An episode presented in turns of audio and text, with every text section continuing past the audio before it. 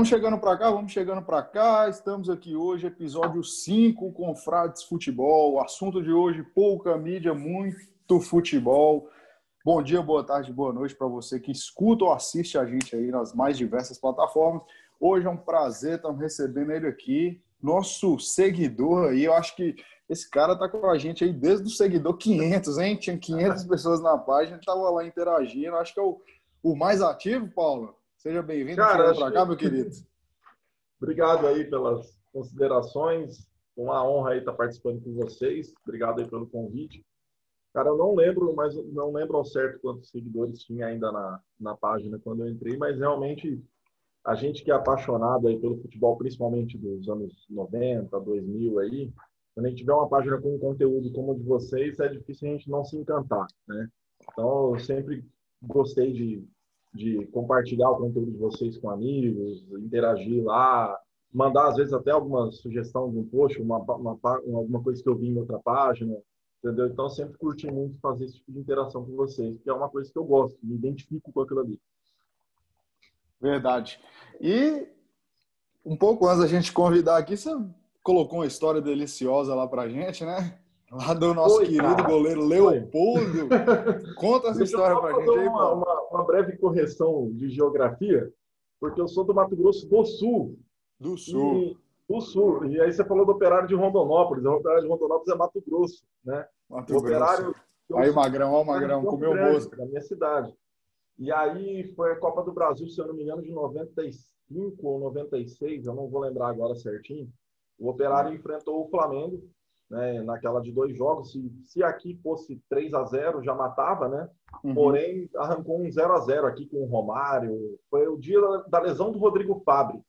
Uma dos primeiros uhum. jogos do Rodrigo Fabre, ele se lesionou no estádio aqui do, do Morenão, que é o nome do estádio aqui de Campo Grande. E aí foi jogar a volta no Maracanã. Pô, ansiedade a mil dos caras, entendeu? Eu era moleque, 11 anos de idade. Os caras falaram, pô, o operário vai jogar no Maracanã, né? Coisa de louco, né?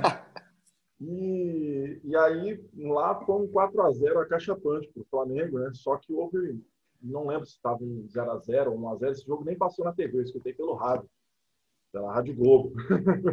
Olha que loucura, jogo do Flamengo sem TV, imagina isso, só agora no Carioca. Pois né? é, cara, pois é, pois é. Na época só passava no SBT a Copa do Brasil, lembra? Uhum. E eu não lembro qual jogo que teve na mesma rodada lá, que também era importante, né? E aí não passou o jogo do Flamengo. E eu acompanhei pelo rádio esse jogo. E o Cleison, vocês estavam falando do Cleison naquele podcast, aí eu lembrei dessa situação. O Cleison, na época, no Flamengo, né, ele tinha saído do Cruzeiro, ele teve um lance que ele se chocou com o Leopoldo e o Leopoldo usava dentadura. Acho que ninguém sabia disso, cara. Entendeu? E ele engoliu a dentadura, cara. E o, o operário, lembra que ele não tinha nem médico lá no, no, no Maracanã. Foi os médicos do Flamengo ah, que salvaram o cara. Entendeu? Puta, né? Ele ia morrer mesmo, né? Mas é uma, é uma, é uma, uma daquelas histórias que remete a, a, a, como era gostoso os anos 90 do futebol, né? Cada, cada coisa que acontecia, cara. As histórias que aconteciam só nos anos 90, uhum. especialmente a Copa do Brasil. É, uhum. Que o pessoal fala o torneio mais popular, mais é, popular do Brasil, né? O, o uhum. Apesar de não ser, eu acredito que poderia dar um destaque para mais outros clubes. E o propósito, por exemplo, do tema que a gente vai falar hoje, o que a gente está fazendo na página, é justamente isso. Certa vez eu estava conversando com um amigo Ivo e eu, a gente falava o seguinte, cara, como é que tem jogador top dos anos 90 que fizeram sucesso nos anos 2000, jogado na Europa, e os caras têm mil seguidores no Instagram, os caras não, não aparecem no programa esportivo, e nós falamos, cara, nós temos que dar mídia para esses caras, voltar da mídia para eles, porque essa história não pode ser apagada. Uhum. E aí a gente brinca muito com essa nós contra eles, né? Então vamos trazer a galera aí dos. Exato. Né, essa galera que jogou muito, não teve tanta repercussão, porque eles não pegaram uma época que a internet estava tão popularizada, né? Uhum. E, e, além disso, eles também não pegaram aí a rede social na hora que ela estava bombando. Eu brinco Verdade. pessoal que é uma coisa in, inacreditável. Você falou aí o jogo do Flamengo que você teve que ouvir na rádio. Eu lembro que muitas vezes, cara, no início ali que eu acompanhava o São Paulo, né, eu sou São Paulino, Uhum. E eu tinha que assistir o jogo ali no Gazeta Esportiva, e aí ficava aguardando o resultado, dar uma, uma modificada e tal, e sofrendo na tela do computador. Hoje é né, esse tempo real aí, praticamente. Hoje é inimaginável Exato. isso, né? Exato. Eu não sei se você vai lembrar, eu peguei a época do show do esporte, né, na Band, né? Pô, domingo. De, é, domingo de esporte. Você acordava já tinha lá uma Fórmula Indy, aí depois começava umas coisas bem aleatórias, tipo a sinuca do Rui Chapéu. aí tinha o campeonato Gol, italiano. O grande momento do futebol. Gol, o grande momento, que era ali que eu vi muita coisa que eu só ouvia falar, porque meu pai é um apaixonado por futebol e sempre contava muita coisa. É, eu sou vascaíno, meu pai morou no Rio de Janeiro um tempo servindo a Marinha, né? Daqui do uhum. estado mesmo, mas serviu lá. E ele ia no Maracanã, às vezes, por aleatoriedade. Meu pai ele me conta de um jogo do Santa Cruz contra o Flamengo, que ele foi assistir, secar o Flamengo, porque o vizinho dele, flamenguista, chamou ele para ir no estádio. Então, ele era um cara que pai era vascaíno muito... também? Meu pai é vascaíno também. Vascaíno. E... Foi daí que veio essa paixão pelo Vasco, né? Daí que veio. Mas eu quase fui botafoguense. Foi eu mesmo? Conta essa história aí, conta essa história aí. Eu gostava de um cara, você vê que eu sempre fui um cara que nunca fui um cara de mídia, sempre gostei de, de, de coisas é, que realmente tinham conteúdo, né? Um cara nunca fui modinha, né? Eu uhum. gostava muito de um jogador quando era moleque, moleque mesmo, chamado Paulinho Criciúma, jogava no Botafogo.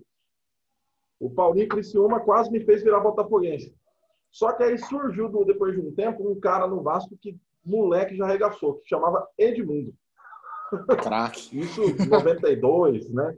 E por causa dele, eu fiquei meio dividido um tempo lá, nos 8, 9, 10 anos, entre Vasco e Palmeiras. Então, eu torci para o Vasco no Rio de Janeiro, mas em São Paulo eu torci para o Palmeiras porque era o Palmeiras do, Edmundo. Entendeu? Então, tanto que o Edmundo, depois que o Edmundo saiu do Palmeiras, eu não torci mais para o Palmeiras, mas ali, 93, 94 ali, eu tinha uma, uma quedinha pelo Palmeiras. e, e é engraçado isso. Hum. O que eu acho engraçado nisso é essa relação, pelo menos que eu tive também, você parece que também teve. E eu lembro ali jogando bola na rua da casa da minha avó, os meninos, a molecada toda. É, a gente não tinha muito. Hoje a gente vê na internet o ódio, né? Se é contra o meu clube, eu odeio o cara e tal. Parece que as pessoas estão bem, bem afloradas. E eu, por exemplo, eu era São Paulino, mas eu, assim, eu adorava ver o Vasco jogando, adorava ver o Palmeiras jogando. Eu assistia Libertadores, Exato né, vendo Palmeiras e Corinthians e falando, meu Deus, que jogo, e vendo os mata-matas do brasileiro também. Aquele não era Palmeiras tão assim. De 95, cara, não era mais um Palmeiras com Edmundo, mas aquele Palmeiras de 95 que foi a máquina verde de 101 ou 102 gols no Campeonato Paulista. Pô, eu assisti aquilo lá com puta prazer. Acho que o último time, talvez assim, que trouxe um pouco disso, foi o Santos do Neymar, Ganso e Robinho, que muita gente gostava de assistir e assistia com muito prazer e gosto, mesmo não torcendo para o Santos. Eu acho que talvez uhum. foi o uhum. último time. O Flamengo, apesar de um, um, uma, um talento absurdo nesse 2019, o Flamengo é um clube que ele tem muita relação de amor e ódio, né? Ele não é um clube muito simpático, né? Então acho que eu gostava de assistir o Flamengo jogar, mas sempre secando, né? Obviamente, esse, esse 2019, né? É, mas o, o do Santos ele era um time que agregava muito. As pessoas gostavam de assistir, mesmo não sendo santistas, porque era um puta time que jogava um futebol que todo mundo gostava de ver. Para ver aquele futebol arte, né? Ver aquela, aquela... Exato, exato. Exatamente. Até esses é, dias tem... eu vi um vídeo. Isso é raro, né? Hoje em dia é raridade. Hum? Como é que é?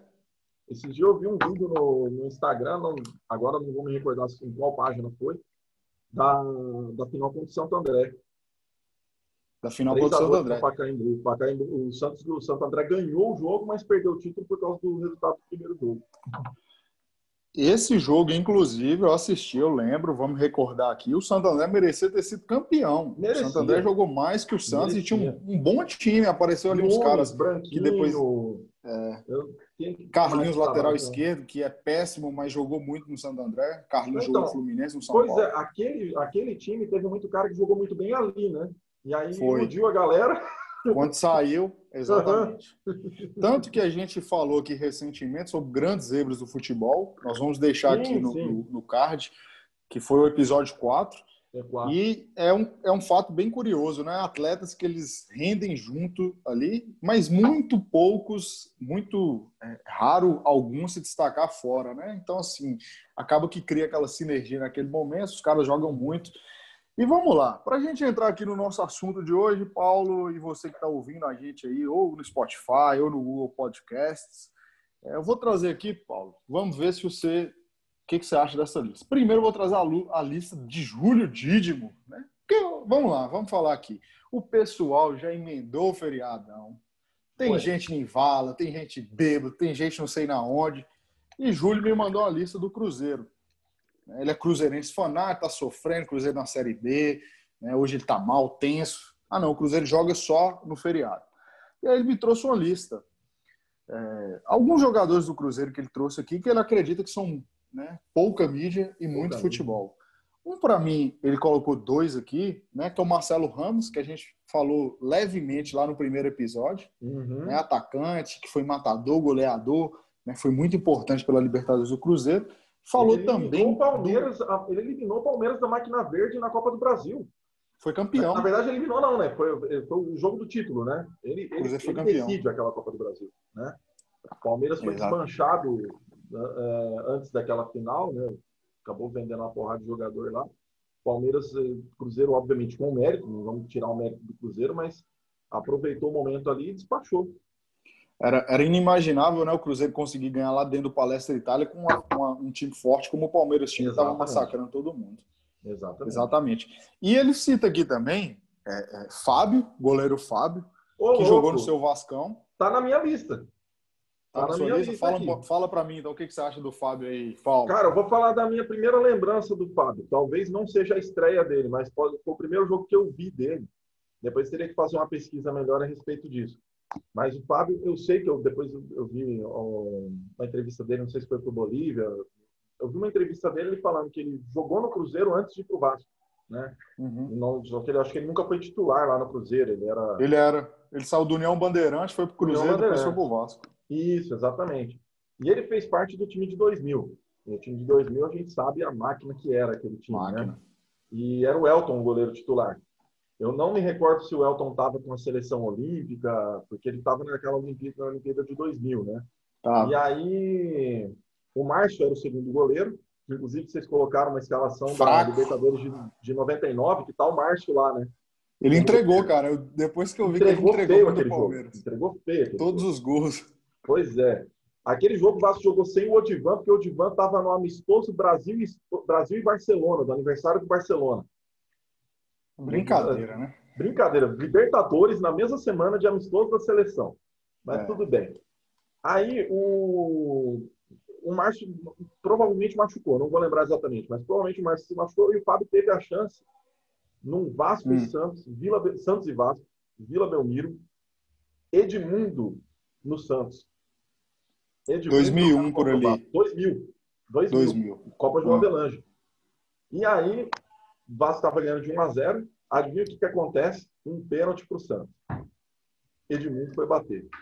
Essa história o torcedor do Cruzeiro conhece com o Edmundo pela camisa do Cruzeiro, né? Mas batendo contra foi 3 a 0 pro Vasco, né? Isso. E aí o, o Edmundo vai bater um pênalti, o Fábio, né, goleiro que ninguém conhecia, estava lá. O Fábio uhum. pegou o pênalti do Edmundo. Só que ele pegou. Véio. Pegou, cara. Só que ele se adiantou, o juiz mandou voltar. Uhum. O Edmundo bateu de novo. Aí o Edmundo tentou tirar demais, mandou na trave. Aquele foi o primeiro jogo que eu vi do Fábio com a camisa do Vasco. E aí ele, depois o Elton sai, se eu não me engano, em 2002 ou 2003, né? Vai para o uhum. Porto. Uhum.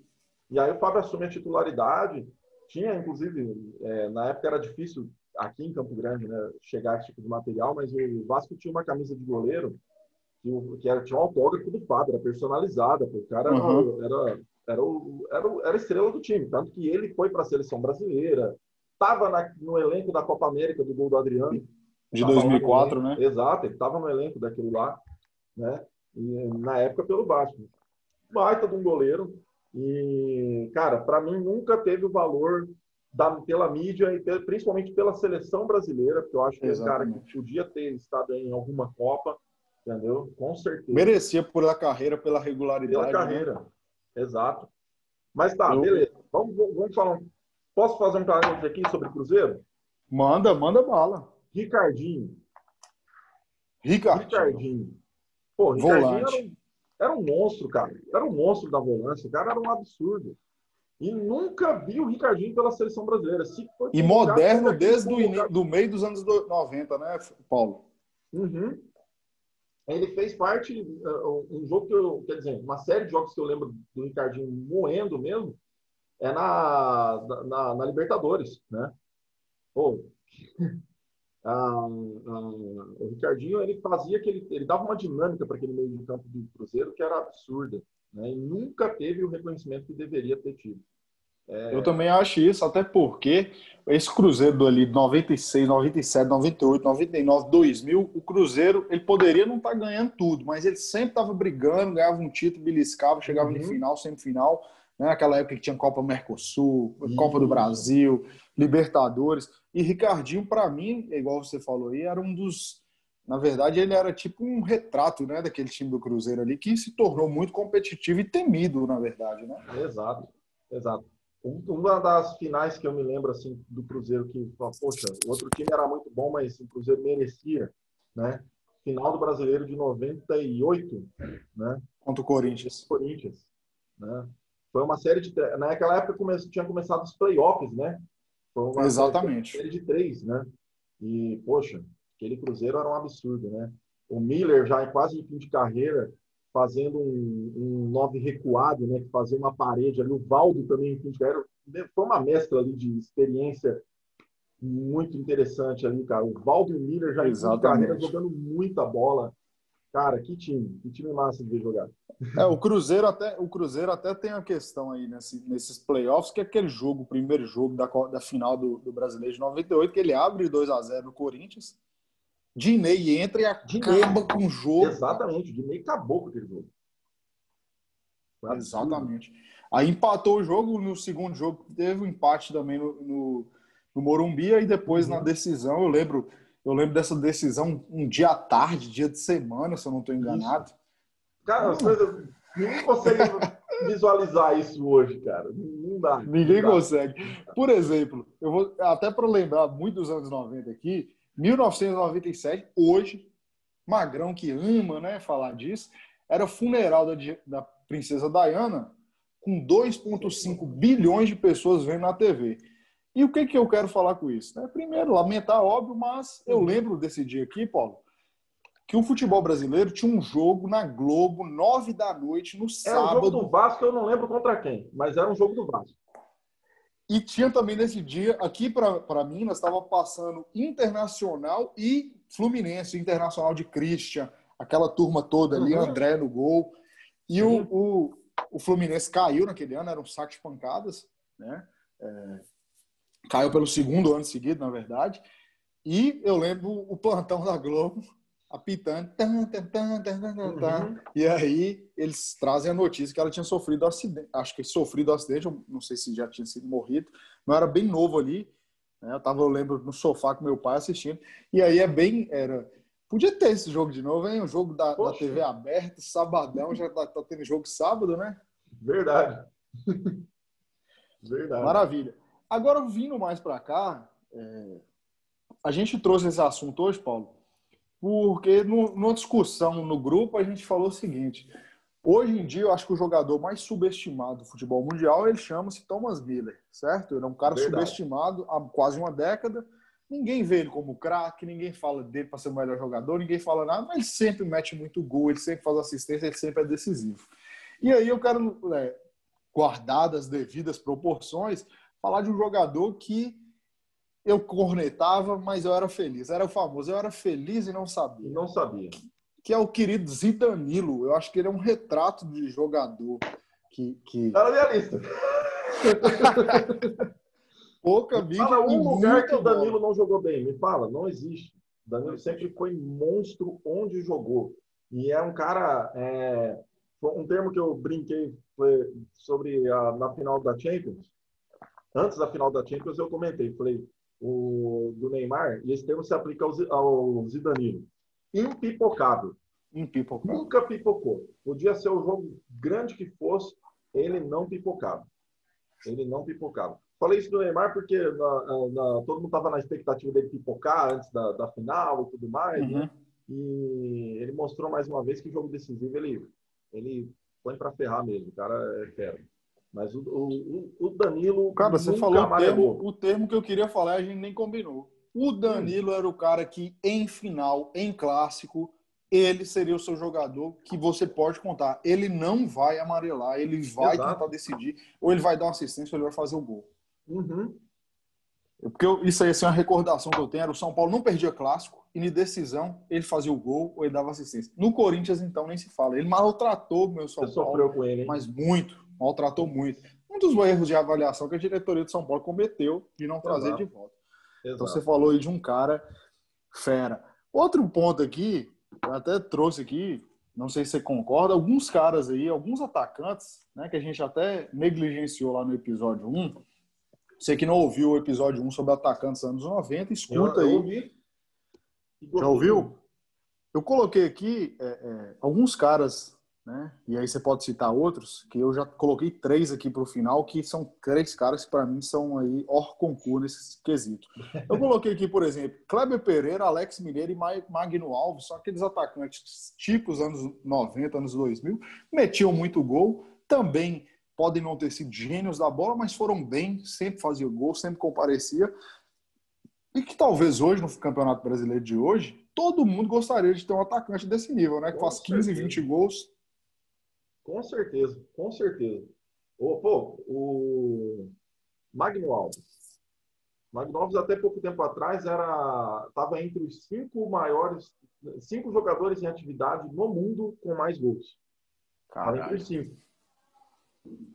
Estava entre os cinco.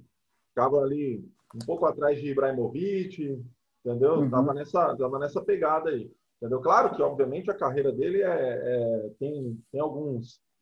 Tem, tem, algumas coisas folclóricas, né? Ele jogou por alguns times aí, tipo, não, não foi uma carreira inteira em time de alto Em altíssimo nível. nível. É. Exato.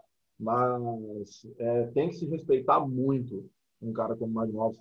Poxa, Kleber Pereira, é, Kleber Pereira chegou a ser artilheiro do Campeonato Brasileiro? Não me recordo. Eu acho que foi uma vez com o Santos, né? É, Se né? eu não estou enganado, 2013 é. por ali, 2012. Eu lembro, eu lembro, por exemplo, de, de, lista de artilheiros, que o Viola foi artilheiro 98 pelo Santos. Foi. Né? É, o Santos teve um outro artilheiro que vocês citaram também no, naquele podcast, que foi o Guga, mas aí já Guga. foi no início dos 90, não sei se foi. Anos 90. 94, 94 eu acho. Alguma coisa é. assim. Ele foi artilheiro do Brasileirão. Até, inclusive, esses dias eu achei a página do Instagram do Guga. É mesmo? Manda lá alguém... pra gente então? Cara, alguém tinha marcado ele num post lá, eu falei, pô, é o cara mesmo, entendeu? Aí fui lá ver o Instagram dele, tem lá, a... lembra do prêmio Charles, do prêmio Charles Miller? Que a Globo dava pro. Era tipo o prêmio Armando Nogueira, bola de prata, assim. era da Globo, né? O Charles Miller. E ele lá com o troféuzinho do, na, na estante, lá, eu falei, cara, que nostalgia. Então, é, eu não lembro se o Kleber Pereira chegou a ser artilheiro do Brasileirão, mas pô, nós estamos falando de caras que estavam ali sempre entre os cinco artilheiros do campeonato, né? Estavam ali na, na prateleira de cima ali, né? Fazendo 20, 22, 23 gols. A artilharia sempre era nessa faixa aí, né? Entre 23 e 24. Eu lembro que o até fui fazer uma pesquisa sobre um cara que para mim é também, talvez se você fosse chegar nele, né? É um pouco a mídia muito futebol, amoroso né? Que estava naquela foto lendária com o Bierhoff que você colocou lá. Né?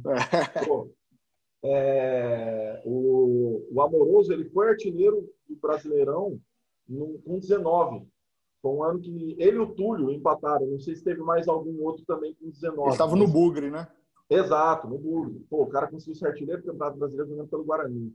Mas também era, era, era pouca coisa, né? Era. Guarani. Ele chegou a fazer dupla com o Luizão, não foi? Com o Luizão. Ele e o Djalminha era meia. Só isso. Só isso. Né? Olha Só isso. Olha o que, que era o Guarani de Campinas. Né? Agora, amoroso, cara, eu, eu acho assim. Eu, particularmente, as pessoas, ah, é clubismo, mas eu sempre gostei dele, mesmo antes dele vir para São Paulo fa e fazer o que ele fez, porque ele jogou muito. Eu acompanhei ele ali na, na Itália, nessa, nessa temporada aí fantástica que ele fez na Udinese, né? que na verdade ele, ele quando o Bierhoff estava, ele não era o artilheiro. Quando o Bierhoff saiu para o Milan, aí ele foi artilheiro do italiano. Exato. E aí eu recordo do, do, do, nosso querido amoroso, aí com muito carinho, porque, né, Júlio, um abraço pro Júlio, você, Cruzeirense, tá me ouvindo, em 97, ali, quando o Borussia ganhou do Cruzeiro, eu, tive, eu comecei a torcer pro Borussia, né, amo, gosto do Borussia ali na, na Alemanha. E aí, em 2002, eu me recordo o Borussia sendo campeão alemão, naquela temporada que o Leverkusen teve o trivice, foi tríplice coroa de vice-campeonatos. Exato. E era Amoroso e Everton.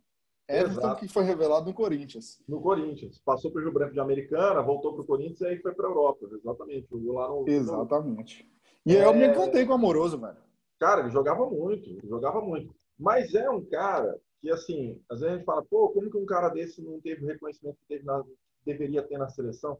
É um cara que eu até entendo, assim, pô, nós estamos falando de uma época que seleção brasileira era bem complicada para você estar é. tá lá, né? Então, o nível de atacantes que tinha era, era muito absurdo. Né? E a cobrança, eram né? Muito bons. Os caras eram muito bons. É, até se você olhar, por exemplo, para a lista de 98, é difícil você falar quem, não, quem ali não merecia estar. Tá? Na lista de 94, para mim tinha. Para mim tinha. Por exemplo, como que você pensa que o Evair não estava na Copa do Mundo jogando a bola que ele jogava? O Viola né? foi, né? Paulo Sérgio. Viola, Miller. Miller jogava pra caramba, né? Mas, pô, uhum. o Viola e o, Ronaldo, e o Ronaldinho. Que era um garoto tudo mais, né? Beleza. Uhum. É, folcloricamente é muito legal você falar do Ronaldinho campeão com 17 anos. Mas é discutível, para mim é discutível o mérito. Entendeu? Porque no teu lado também ele, né? Melhor que ah. ele. Na época, na época, né? Falando da época, 1994, entendeu? Uhum. É, mas assim, se a gente for pensar na. Acho que ali o Carreiro foi meio político, né? Tipo, ele pegou o Viola, que era do Corinthians, né? Time de massa também. Uhum. Aí foi, acho que meio, entrou na questão de fazer uma média com cada, com cada região, com cada estado ali, entendeu? Mas se fosse por puro mérito. É porque, até porque, né, Paulo, nessa época aí, eu não acompanhei muito, mas o pessoal fala, né, bate muito na tecla que havia muita questão do. Essa questão que a gente ouve muito aí do, do como é que chama? do bairrismo, diz que isso era fortíssimo na época. Então, assim, bairrismo se não tinha um jogador dos times paulistas, a, a mídia paulista ia massacrar o treinador massacrar. da seleção brasileira.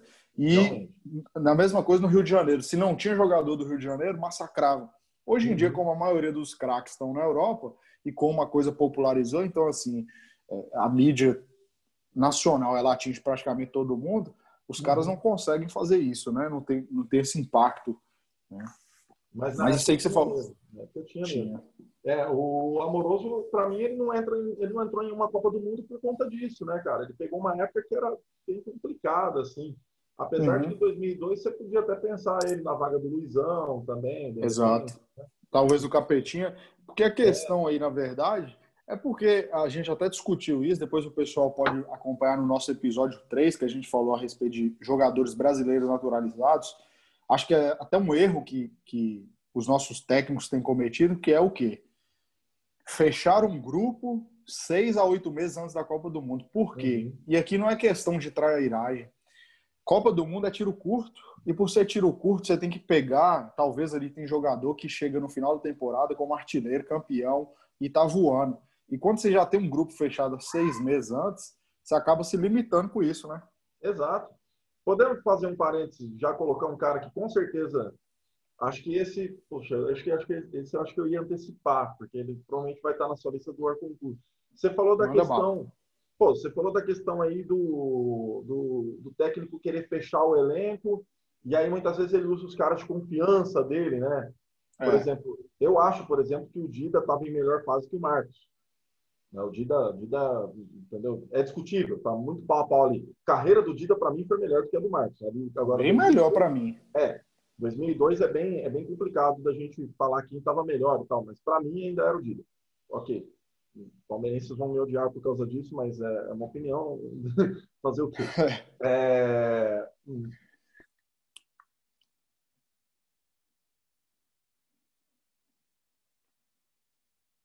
Deu uma travada aí, Paulo.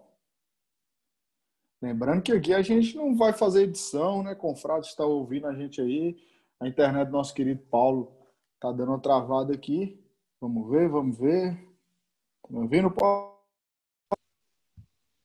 Voltou, voltou. Deu uma travada. Continua, meu querido. Você estava me ouvindo ou não? Você começou a falar aí que os palmeirenses vão te odiar, porque você, você acredita que o Dida estava em melhor fase que o Marcos? Isso. Bom, aí eu vou chegar no, no, no caso, né? Se fosse por questão de de, digamos assim, companheirismo, né? Porque muito se fala que o Marcos era homem de confiança do Filipão por causa de, do, do, da época do Palmeiras e tudo mais. Uhum. O que dizer então do Alex? O que justifica o Alex não estar na Copa de 2002? É. É complicado, né, cara? Quer deixar o Alex mais para o final? Eu acho Na que verdade, tá na sua lista lá no final, né? Que você falou, né? Ele era, para mim, ele, ele, ia ser, o, ele ia ser o, é, um dos top one aí da minha também. Uns top 3, pelo menos. Com certeza, com certeza. Poxa, porque nesse não... caso aí, o Filipão, na verdade, foi traíra, né? Porque assim, ele assumiu ali meu, o compromisso, meu... né? Fechou o grupo e tal. E na última hora ele deixou o Alex de fora para levar Kaká. Que pois também é. era um jovem, né? Exato. Aí entra naquela questão de parece que querer fazer uma média, né? Levar um menino prodígio e tudo mais. Uhum. Mas eu acho que às vezes os caras fazem isso para tirar uma responsabilidade. Porque, por exemplo, o Kaká lá ele não ia colocar, ele não ia colocar pressão. Ninguém. Exato. Ele ia, ele, ele ia ser um cara que sabia que ele ia chegar lá e ele ia só assistir. Entendeu? O Alex, se ele fosse, ia ter ia que brigar, querer fazer ele jogar. Ele ia brigar por camisa. Ali. Ele ia querer jogar. Ele ia Exato. querer jogar, exatamente. Ele é um cara que ia brigar por camisa lá, com certeza. Entendeu? O Alex, a única coisa que ele, digamos, se a gente for olhar, o único ponto negativo da carreira do Alex na seleção brasileira é um ponto que eu acho que a gente nem poderia considerar, porque ainda é seleção olímpica, né? O cara está em formação ainda, né? uhum. né? O fracasso na Olimpíada de 2000. De Só 2000. que os mesmos caras que meteram o pau na, na seleção olímpica de 2000 foram os caras que defenderam veementemente que não deveria levar três experientes, que o grupo estava bom daquele jeito, que Alex uhum. e Ronaldinho Gaúcho estavam iam levar o negócio, entendeu? Então, a imprensa foi muito traída ali, porque no primeiro momento defendeu demais, principalmente o Alex e o Ronaldinho Gaúcho, que eram os uhum. caras que eles iam. Tanto que o, o Luxemburgo praticamente foi forçado a convocar eles, mesmo sendo de seleção olímpica, para um jogo de eliminatórias da Copa e eles rebentam contra a Argentina no, no Morumbi. No 3x1, né? 3x1, né? Desculpa. Que o Vampeta faz dois golaços. É. Né? Então, o, o, o, Alex, acho que o único ponto negativo dele, se fosse colocar na carreira, foi aquela Olimpíada. De resto, o cara foi sensacional. Pô, que, me fala um que foi um jogador típico, né? É, me fala um jogador que tem estátua. Tem não. Você lembra de algum? Tirando o Zico. O Zico tem uma estátua no, no, Maracanã, né? E Renato Gaúcho depois ganhou a Libertadores como técnico, né? Exato. E ele pediu. um cara que ainda em atividade, ainda em atividade, não estamos falando de aposentado, que aí, por. Não, vamos reconhecer o que o cara fez. Fala de um jogador que ainda em atividade, ele podia chegar no estádio e ver lá uma estátua dele lá. Não, exatamente. E o que você está falando aí tem uma história interessantíssima que o Mauro César conta antes da final lá de, de Berlim, entre hum. Barcelona e Juventus, a sua Juve. Uh, tô, tô que eles estão chegando. Exatamente. essa aqui para chegando... representa pouca mídia e muito futebol. Porque essa Juventus aqui de 98, ninguém ouvia falar nela, mas só tinha Zidane e Del Piero. Era muita qualidade. E, esse, e nessa época aí, chegando em final do Champions, gol do Ajax, perdeu para o meu, meu Borussia. Verdade. Depois perdeu para o Real. Uhum. É, Bom, você estava falando da, da, da prévia da final da, da, da, de Berlim. Não, é, e eles falam, né? Alex era comentarista lá, parece. Uhum. E aí diz que estão chegando no hotel da ESPN, velho. Tinha mais de 1.500, 2.000 pessoas na rua e para ver o Alex. Cara, eu não sabia dessa. Não, não, e aí o Mauro César fala assim que os caras que da, da, da, da produção, ah, não, vamos entrar pelo fundo. Aí Alex falou, não, velho, para o carro, que eu tenho que descer. Uhum. Aí os caras, sai doido? Ele foi, falou, velho, os caras vieram me ver, velho, eu tenho que descer. E aí Mauro fala, né, que é essa questão em relação que muita gente questiona, ah, ele foi ídolo. Ele foi ídolo sim, cara, na Turquia, sim. jogou muito na Turquia. Sim. E outra, é Deus na Turquia. Ele Deus. poderia ter escolhido em outros lugares, mas será se ele teria essa repercussão? E para mim, eu não tenho que provar nada para ninguém, porque jogou muito no Palmeiras, jogou muito no Cruzeiro. Não, o Cruzeiro não precisa nem falar o que, que ele Nossa, fez naquele ano. É um absurdo aqui. Foi um absurdo o que ele fez com o Cruzeiro. É um time fantástico que o Cruzeiro tinha, que a gente parava para ver. E depois fez uhum. história lá no Fenerbahçe, né? O Fenerbahçe ele levou nas quartas de final do Champions, fazendo um, um duelo duríssimo contra o Chelsea, poderoso, né? Poderosíssimo, endinheirado pra caramba. Endinheirado. Pra caramba. E entrando nesse mérito, cara, É, até teve um, um, seguidor, porque na internet tem isso, né? As pessoas elas compram as verdades, ou então elas criam na própria cabeça e soltam como verdade. Exemplo, quando o Figo fez aquela crítica do nosso Pô Fechou, hum. algumas pessoas começaram a postar em, em, algumas páginas, né, comentários, falando assim: ele está fazendo isso porque ele, Luxemburgo colocou ele no banco. Eu falei: não, ele não, não foi banco de Luxemburgo, nunca foi banco. Verdade. Aí depois, Aí depois os caras, Figo não jogou isso tudo. Eu falei, não, ele, você pode não gostar dele, mas jogou. Jogou, jogou muito. muito. Ele jogou muito. Aí eu fiz um, um post recentemente de Figo, Rivaldo e um cara para mim que é muito futebol e pouca mídia. Giovanni Silva Giovani. Oliveira, craque de bola. E é um cara que comentou lá, Paulo, eterno reserva. Eu falei, eu não vou responder tá porque ele não foi reserva em lugar algum. Ele foi lugar uma algum. temporada reserva porque ele brigou com Vandal e depois ele saiu do Barça. E aí, uhum. o que, que, uhum. você lembra do Giovani, craque do Santos? Meu Deus do céu. Isso tem um jogo que resume o que foi Giovani, aquela, aquela virada maravilhosa no Pacaembu, aquele jogaço do, da semifinal de 95, Santos e Fluminense, né? Maracanã foi 4 a 0 ou 4 a 1, não vou me recordar 4 exatamente, 4 a 1, né? Para o Fluminense, torcida do Fluminense já contando com uma final carioca, porque o Botafogo era favoritaço na outra semi. Né? Uhum. Pensa, uma final de, de brasileiro, Fluminense e Botafogo. é. Inimaginável. Hoje é inimaginável, né? Mas tudo bem. É, mas, teria que ser o caso de uma Copa do Brasil, né? Porque Brasileirão hoje a gente não tem mais mata-mata, né? Mas é. era, pô, era o auge aqui. Não, o Fluminense fez churrasco comemorando praticamente. Fez, fez. Os caras fizeram churrasco, né? Eram umas coisas assim. É, é, era sadia essas provocações, né, cara? Mas era, é, era coisa, é coisa que hoje a gente não imagina acontecer. Não imagina. E o Santos, aquele Santos, né? Marcelo Passos jogando muita bola. Né? Camanducaia. Camanducaia. Né? Jameli, um né? Jameli. E, e aí uma coisa que para mim é inesquecível daquele jogo, além da bola maravilhosa que o Giovanni jogou, foi que o Santos não desceu para o vestiário. Ficou no, no, centro do gramado, né? Foi a primeira vez que eu vi aquilo. Depois eu, eu, aconteceu algumas outras vezes aí, mas o Santos não desceu para o vestiário. E ficou lá no centro do gramado, a torcida empurrando como se estivesse acontecendo o jogo na hora ali. E os caras naquela pilha. Foi um negócio, foi um jogo absurdo. O que o Giovanni jogou naquela partida é sensacional. Até gol meio sem querer ele faz, né? Para mim foi, meio, foi sem querer. Um jogo, uma bola dividida lá que ela e bate e entra. Assistência, todo, praticamente, todo, acho que todos os gols todos assistência. Gols. Participou de todos Aquele jogo, inclusive, ele é tão histórico que o Giovanni ali é a última nota 10 da placar. Exato. Na bola de prata. Pô, eu li muito por muitos anos. Uhum. Eu assinava o placar. Por muitos anos foi a última nota 10 que um jogador tinha ganhado. Depois ele foi jogar no, no, no, no Barcelona, Barcelona, né? Exatamente. Ele foi pro Barça e ganhou o espanhol duas vezes. Reserva, cara. Lá, nunca foi. Pô, nunca foi, nunca foi. O problema é que quando chegou o Vangal, o Vangal era, era daqueles caras que ele tinha a patota dele. Ele chegou Trouxe lá, um levou praticamente holandês. metade da, da seleção holandesa para o Barcelona. Então, você pega o Barcelona do final ali, do começo dos anos 2000, tinha, tinha Felipe Cocu, tinha Kleiber, que já estava em decadência, né? já, uhum. já Heisiger, Zenden. Tinha Heisiger, Zenden, tinha os irmãos, os irmãos De Boer, o Vermas. Os dois chegaram a jogar? os Frank dois, Frank De Boer e Ronald De Boer. E Overmars. Talvez ainda tenha algum outro aí que a gente nem lembra. Levou, levou aquele Bogard, Winston Bogard, zagueiro. Meu Deus! Horroroso. Cara, eu nem lembrava que ele jogou no Barcelona. Levou é, Rude Hesp pro gol, frangueiro. Goleiro. Verdade. É. Ah, ele levou todo mundo. sofreu com o goleiro, né? Do resto, foi até pro Rustu, que era do goleiro da Turquia. Da foi, Bonano. É. Até que Valdez que... ali chegou e. Exato. Você mais ou menos ali assumiu. O grande goleiro do Barcelona antes do Valdez foi o Vitor Bahia. Chega a ser foi. sacanagem, né? E Vitor Bahia, que chegou como estrela, né? Ali na uhum. época de uhum. Ronaldo, Benzeu, eu achava ele péssimo na época. Depois ele deu uma recuperadinha jogando no Porto. Exato. Bom, mas voltando aos brasileiros, né?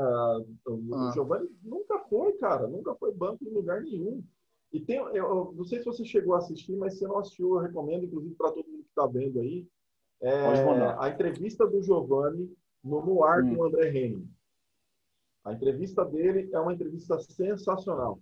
O Carecone é um cara que ele consegue arrancar algumas coisas dos jogadores que ele entrevista que são muito bacanas. Ele foi uma hum. entrevista muito legal do Giovanni, que inclusive Boa. ele fala sobre, sobre Copa de 98, que ele não foi titular, mas ali ele não fala o nome do jogador, mas todo mundo sabe que era o Leonardo, que era o cara preferido do Zagallo, e por isso que o Giovanni não jogou, né? Aí não vou entrar no mérito do, do Leonardo, mas para mim o Giovanni tinha muito mais bola que ele naquele momento. Uhum. Mas é aquela questão do homem de confiança e o, e o Zagallo acabou sacando ali o é. Giovanni para Acaba, acaba que eu acho assim, Zagallo, ele, ele, é, ele, ele já é, em 98 ele era um cara extremamente ultrapassado, né? Ele tinha muita dificuldade para né? era, era no, muita coisa na, pelo talento na base do vamos ver. dos jogadores que é. tinha, porque taticamente até vocês citaram nada. de um episódio do foi do Elber. Vocês falaram Foi do Elber. Do Elber né? Do Elber. Ah, entra lá e joga, né? É. Tipo assim, não, não, tinha motivo nenhum, era só para calar a boca da imprensa local, né? Porque era um jogo contra a Alemanha, né? É. Era um jogo contra Porque a Alemanha. Ele, ele falou que no Brasil tinha mais de mil jogadores igual o Elber, que podia Pô, tirar férias. Ele nem assistiu, nunca tinha visto o Elber jogando. Você e tá aí, em 98, ele faz isso com o Giovanni, né? O primeiro jogo ali contra a Escócia, um jogo né, tenso. Depois, o Giovanni uhum. sequer entrou na Copa, que é uma coisa inexplicável, porque ele estava jogando muito naquela época. Uhum. E aí, um exemplo do que o Zagallo estava totalmente ultrapassado é que tem aquele corte polêmico do Romário e ele convoca Sim. Emerson, que não é. era atacante. Uhum.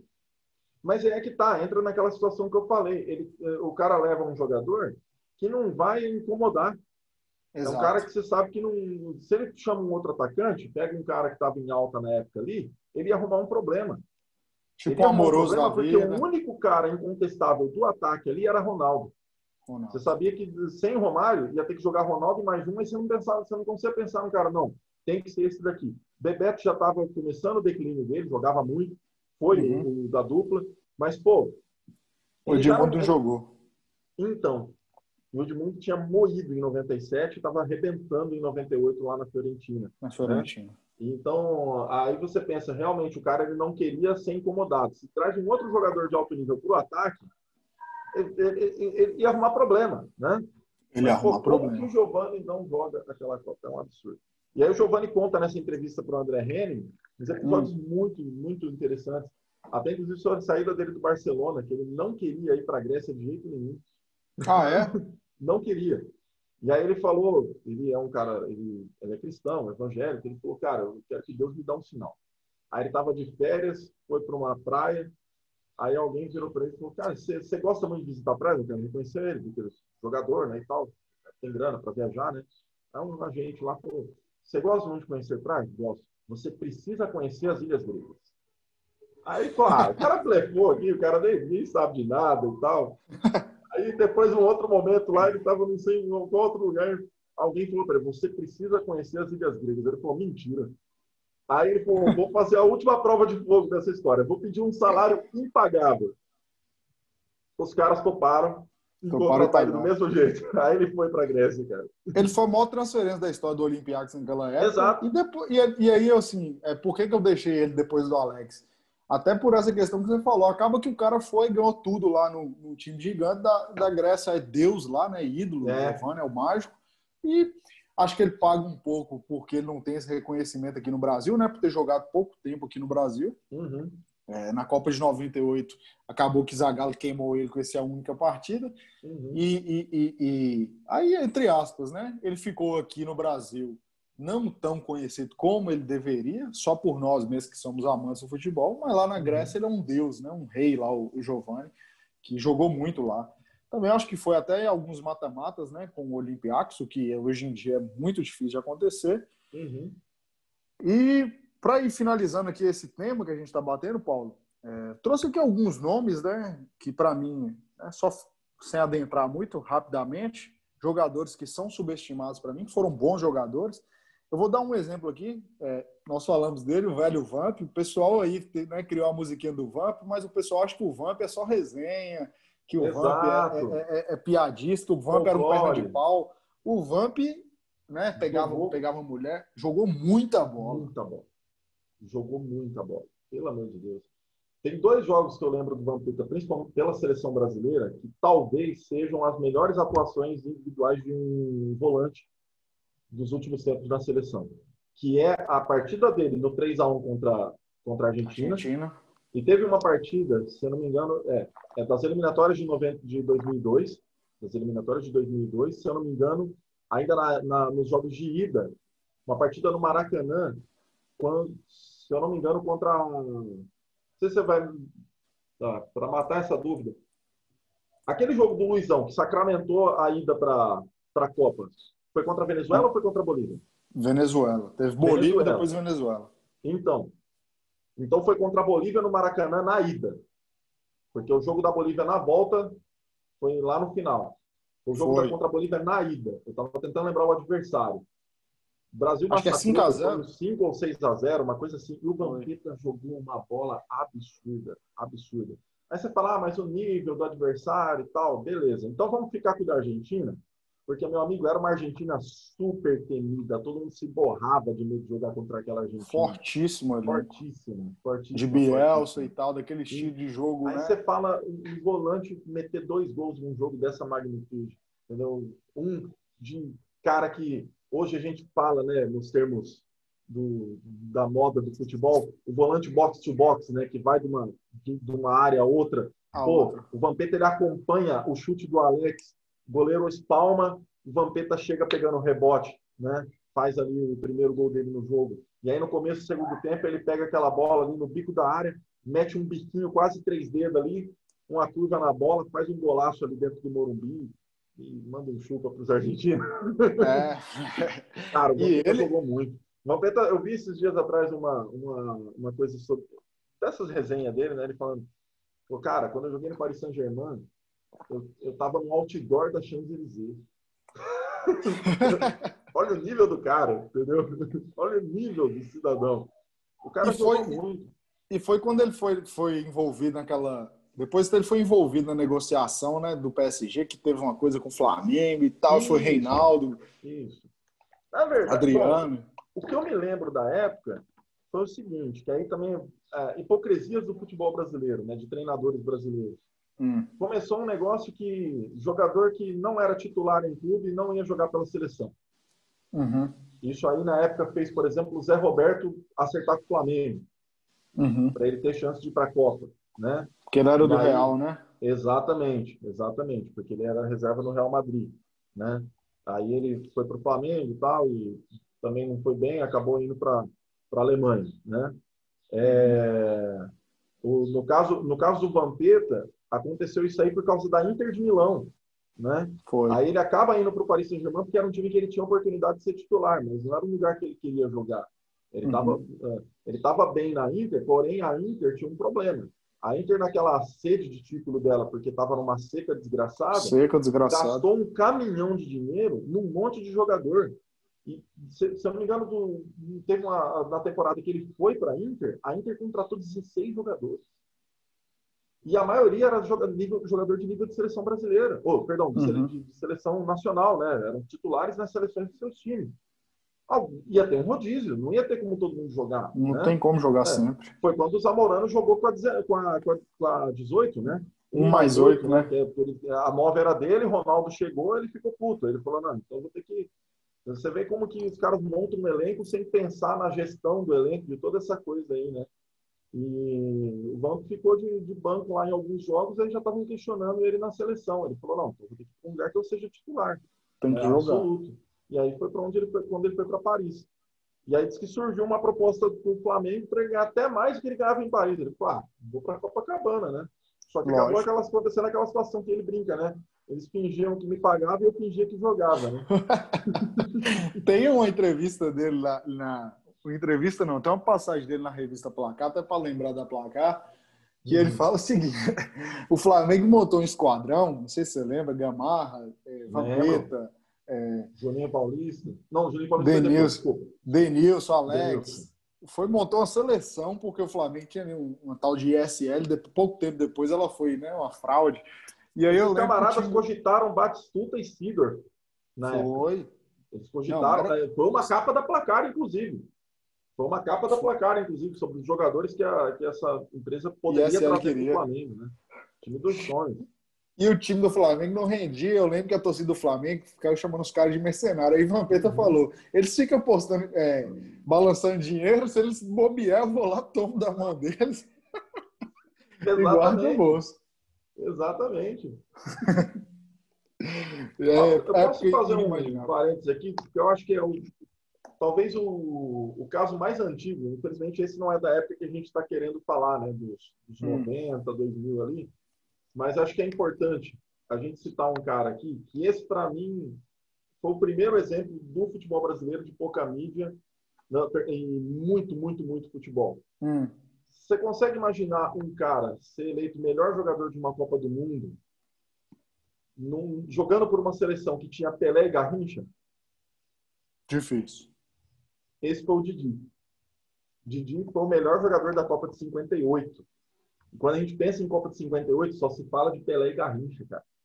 Exato. O cara foi o melhor jogador da Copa, foi para o Real Madrid. Dizem as línguas que ele foi boicotado lá pelo Puskas, porque uhum. era o, o, pelo Puskas e pelo Di Stefano, né?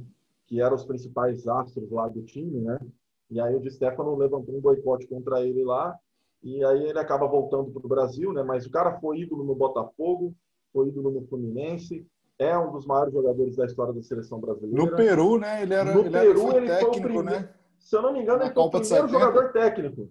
É. Os fam... O primeiro jogador técnico. Jogava e treinava no, no, no Sporting Cristal, né? Foi treinador também no River Plate. Né? A carreira dele como treinador é bem extensa também. Mas ele foi jogador técnico no Sporting Cristal e no Botafogo. Não sei se por algum outro time também aconteceu isso, mas que eu me, me recordo foi isso. Mas só da gente pensar na magnitude do cara. O cara foi melhor jogador de uma Copa jogando do lado de Pelé e Garrincha. E, Garrincha. É. e hoje a gente só pensa nesses dois caras e não lembra do Folha Seca. E isso que é o problema. Muita gente é deixada de lado, né? Muita gente fez história, acabou é, é relegado a segundo uhum. plano. Né? Eu até estava conversando com meu pai perguntando, e aí, velho, jogador que você já viu que era pouca mídia e muito futebol. Aí ele fala, cita alguns do Cruzeiro, né, da década de 70, ali, no Libertadores, até fala, né, uhum. né, Natal. Aí depois ele fala de, de Seu Lopes, que na, que na Copa de 70, né, não jogou, a Copa não foi titular da seleção, não jogou pela seleção, e era ali um craque da época, né. Seu Lopes, poxa, eu já ouvi falar muita coisa absurda do futebol desse cara. E um que eu cheguei a ver jogar, porque foi a Copa de 94, a primeira Copa que eu vi, mas hum. não, cheguei a pegar o auge dele, principalmente pelo meu clube, o Mazinho. Que o Mazinho, eu ia, pode falar. falar Mazinho jogou, jogou na, naquela seleção de 94, só falava-se em Bebeto e Romário, né? Uhum. Mas o Mazinho era um puta de um carregador de piano e jogava pra caramba, tinha uma ambidestro, ambidestro meu pai conta uma história que essa eu teria que pesquisar sobre ela. Eu contava, hum. infelizmente já foi. É, que eu teria que pesquisar mais sobre ela. Mas o Lazzaroni em 90, é, 89, e o Vasco foi campeão brasileiro com o Lazzaroni e o Mazinho estava no elenco. Né? Foi. E o Lazzaroni em 90 disse que para a Copa do Mundo ele, ele disse que era Mazinho e mais 10 o time dele. Uhum. Disse que a posição era a que o Mazinho quisesse jogar, porque o Mazinho podia jogar de volante, de meia lateral esquerdo e lateral direito. Porque o Léo da Manhã era ambidestro, fazia tudo com as duas pernas. Entendeu? Versatilidade total. Versatilidade total. E, e, e, era o que, e era o que a seleção de 94 precisava, porque você tinha ali jogadores de frente ali que não voltavam, amigo. Você tinha que uhum. ter uns caras que fossem coringa ali. Por isso que o pessoal falava, lembro que falavam muito mal, hoje você vê como é que é. Tem muito jogador que o povo era feliz e não sabia, né? Falavam uhum. mal de Zinho. Era enceradeira uhum. e tudo mais. Pô, Zinho jogava muita bola. Zinho e Mazinho jogavam muita bola. Muita e Zinho, por exemplo, né, foi longevidade, vários anos, ganhou título em todo lugar, uns recordistas de títulos aí. Né, nunca foi criticado. Por, por... Lembro da Copa e aí Brasil, a imprensa, ganhou né? contra o Corinthians pelo Grêmio, já também veteraníssimo, jogando muita bola. Esse muita jogo, para mim, é um jogo histórico no, no futebol brasileiro, que é o Grêmio uhum. ganhar dentro do, do, do no Morumbi. Não sei se ali foi para Caimbu ou foi Morumbi, porque o foi no Morumbi 3 a 1 a parar que... de usar, né? O Morumbi. É, ele, ele e, e Marcelinho Paraíba fazem um jogo absurdo contra o Corinthians. O Corinthians era muito favorito e o Grêmio levou. É mais uma do, dele. E aí você falou de Mazinho, vou falar de outro cara que jogou no seu time, no Vascão, e acho que acho que odiado por muitos, né? E por, por esse, sei lá, eu acho que ele tem um rancor da imprensa, ele, tem um rancor, ele guarda um rancor muito forte.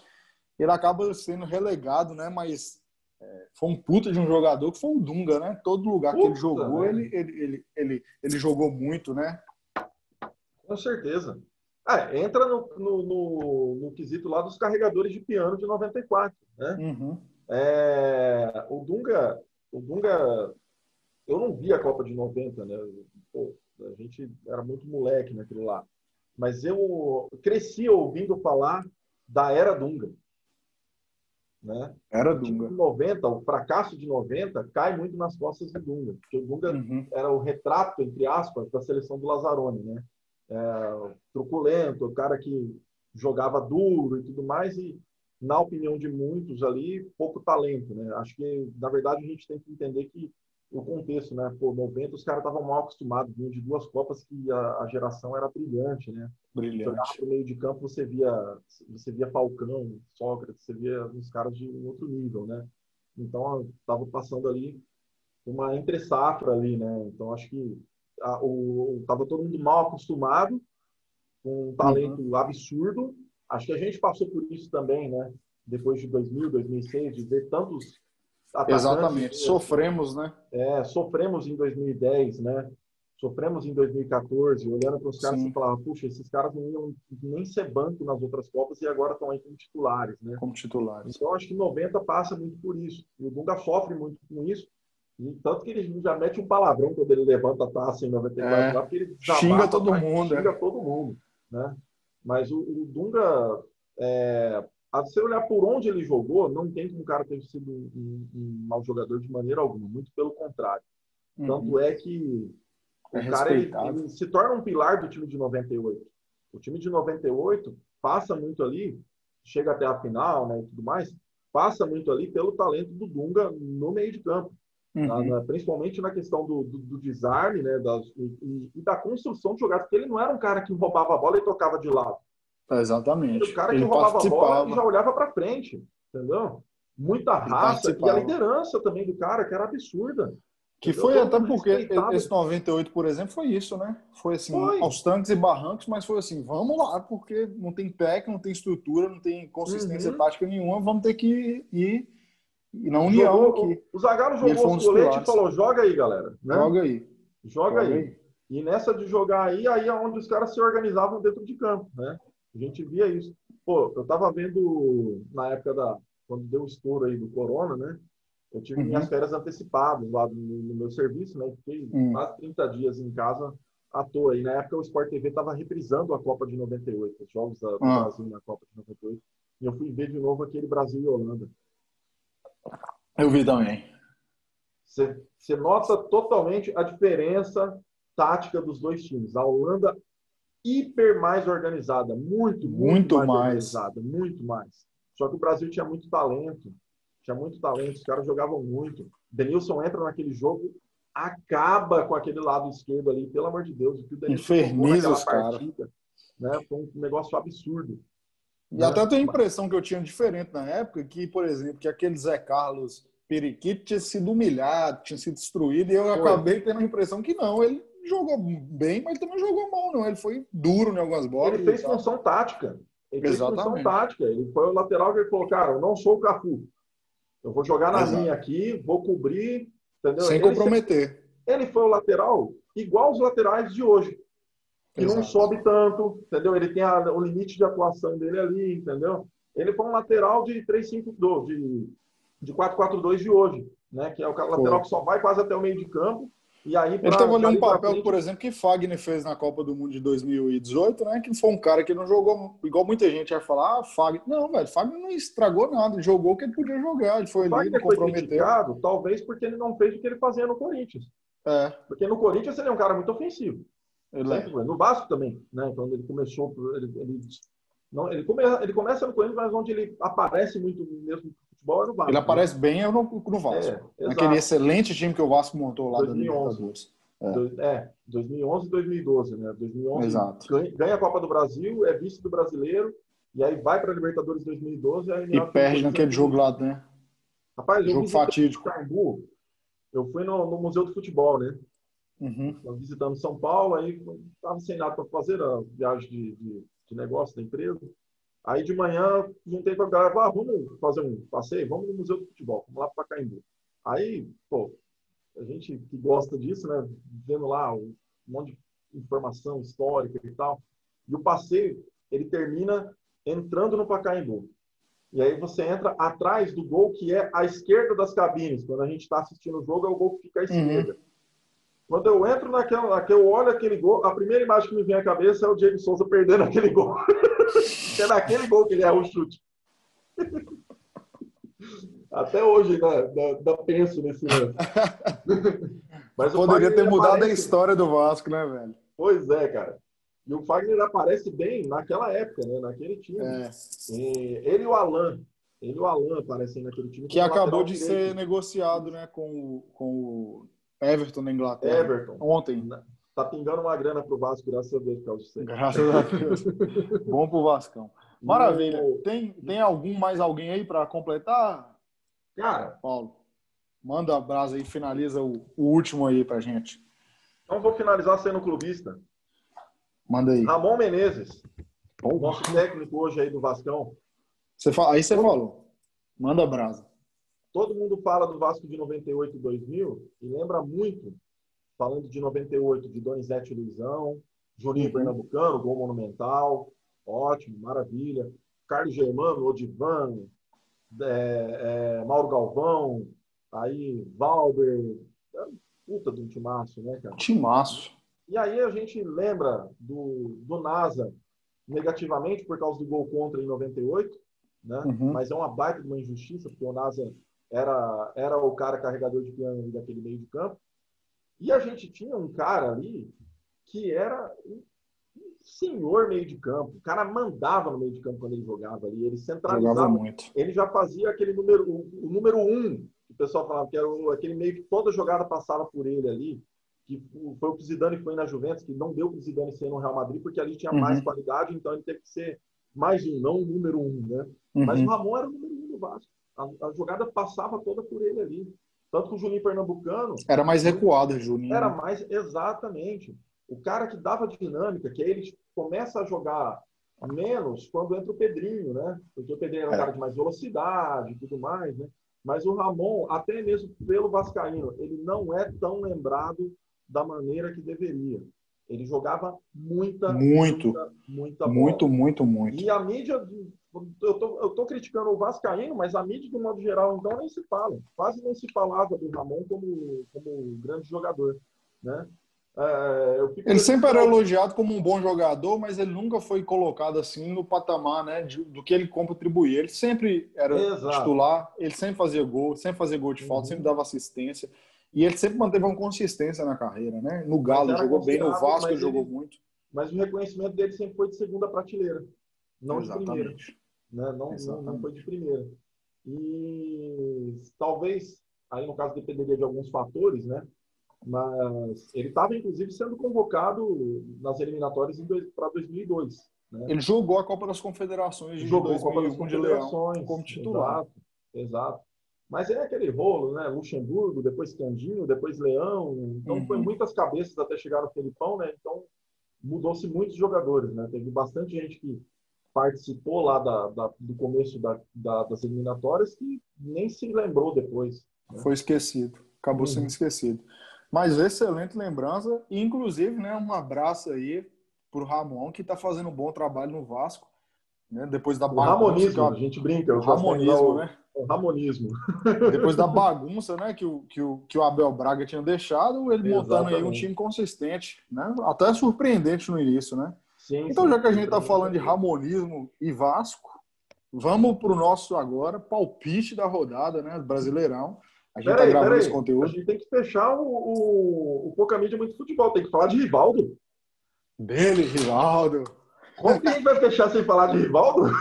E ele é um cara que ele não quer mídia, né? Manda abraço, meu querido. Nunca quis.